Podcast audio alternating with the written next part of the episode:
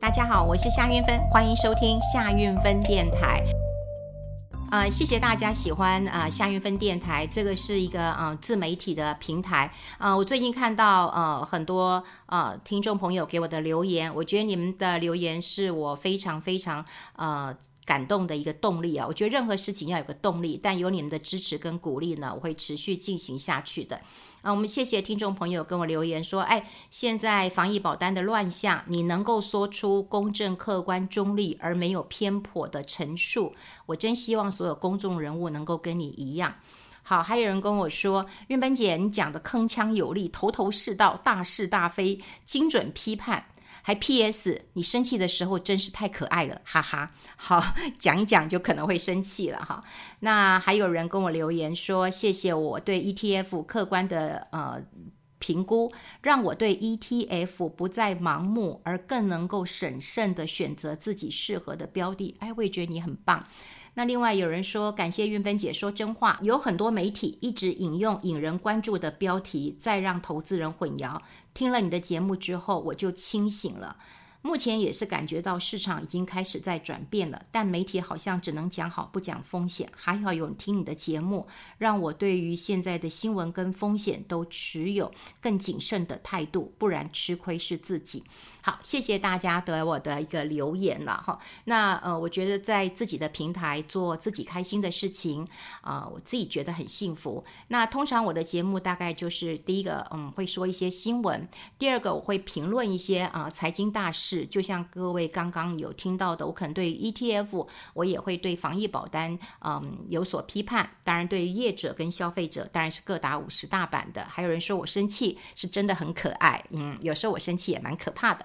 那另外就是我又开启一些亲子的对话，有时候我的嗯孩子，那他会一起来跟我录这个 podcast，我觉得蛮好的。我觉得呃，透过世代，我们真的是不同的世代，我们了解年轻人，我觉得这也是我们这个年代的一个啊、这个使命。那当然谢谢大家给我的肯定。那么今天呢，的确啊、我也要跟大家嗯、这个说明一件事情。呃，我在呃这个两百三十二集的时候呢，呃，我有提到美国安联集团，他们有一个私募基金的主管，那么带头造假。好，那这件事情当然啊、最近我也啊、接到很多关切的电话。呃，事实上啊、今天我还蛮忙的。那呃，看到我的电话真的创了这个，我看应该是。今年以来的新高吧，有六十九通未接来电，大概有两百多封的这个简讯啊，很多单位啊、都希望我来呃澄清一下。当然了，我要先讲的一件事情是我对于不管是荆州或者是商州，其实我没有敌意啊、因为我觉得大家都是媒体人，那媒体人的辛苦其实我是知道的，但我们只是觉得说。呃，现在的状况好像我是一个嗯白头宫女话当年，我非常的缅怀在当年当记者的时候，那么有一个嗯力挺我的老板，那么有一股记者魂，那么希望追求一些事情，所以呢，对于啊、嗯、过去商周犯的错误，后来他们总编辑其实有承认。那还有就是啊，这个《金周刊》下架的问题，他们对于文章下架了，那么今天也重新再上架了哈。那我还是要跟我的嗯听众朋友分享，就是如果我自己真的是呃说错了，我道歉，好，我道歉。那当然除了道歉之外，你当然要负责任。可是我哪里有错，我必须要讲清楚，好，让听众了解，这是对大家负责任嘛。好，我有责任把它讲清楚，把真实的呃情况跟大家讲，或者是把未来告诉大家。好，我觉得这才是我们做媒体那最重要的态度。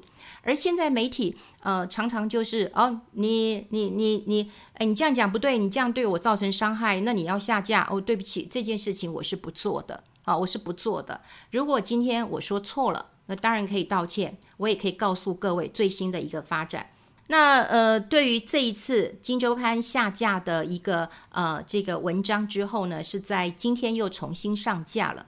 那么他们告诉我呢，说，哎，我们绝对不是因为广告。他说，哎，这个他们社长说，哎，其实我们去查了哈，我们去年也没有这个嗯这个安联的广告，所以我们不是为了广告下架。诶，他们也真的去查这件事情。那么他告诉我说，为什么会下架安联的这一篇文章呢？是因为数字错误了。那因为有核稿的问题，所以必须要先下架，那么再上架。哦，那这个我是可以接受的，所以我今天也会跟大家讲，就是说，哦，他们下架的一个呃原因不是因为广告的因素啊，是因为他们觉得数字是错误的。那当然，安联集团呢，其实他们就讲了，就是发生这个呃事情呢，事实上是他们安联的私募这个呃基金的一个主管。那当然，私募基金就不是我们所知道的公募。好，就不是呃公募的，私募当然我们呃也有讲过，它弹性就比较大的。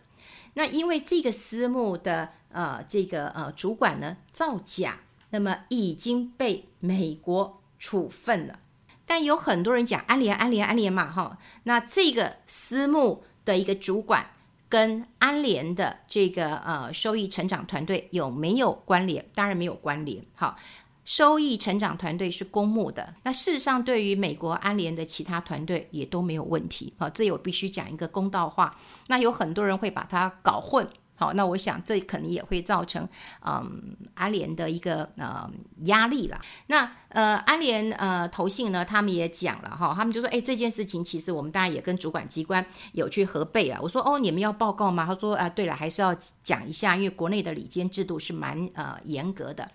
那对于我也问他们了，我说，诶，那你们有一些安联环球的投资，那会把这些呃特定的美国投资团队哈，把这个资产转给啊另外一家叫 Voya，好 Voya Investment Management 哈，这 Voya，那他就讲说，诶，其实也没什么，这是相关的平台跟客户，那持续由原来的团队去管理。好，那提供投资的建议，所以呢，他们也认为这个安联收益成长的基金的团队是正常运作的，所以投资人的权益呢，其实是不会嗯受到影响的。当然，我刚讲这是负责任的态度，它后续的发展是这样子。